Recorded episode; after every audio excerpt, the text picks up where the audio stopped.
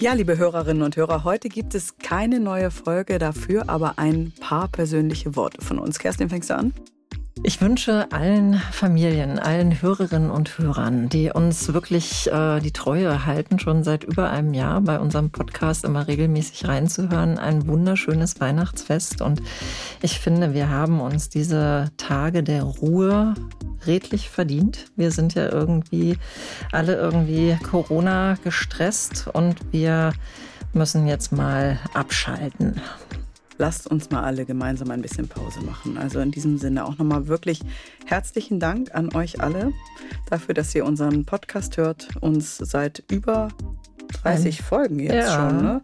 die Treue haltet. Und also wir haben für 2022 wirklich einen schönen Ausblick, denn wir werden Katja Saalfrank haben und äh, Dr. Renz Polster. Wir sprechen mit Inken Arnzen, die ist ähm, Dula und da erfahren wir ja, was eine Dula genau macht. Ja, und noch einige andere spannende Themen haben wir auf Lager. Da freuen wir uns sehr. Und jetzt wünschen wir euch besinnliche Weihnachten. Merry ja, genau. Christmas.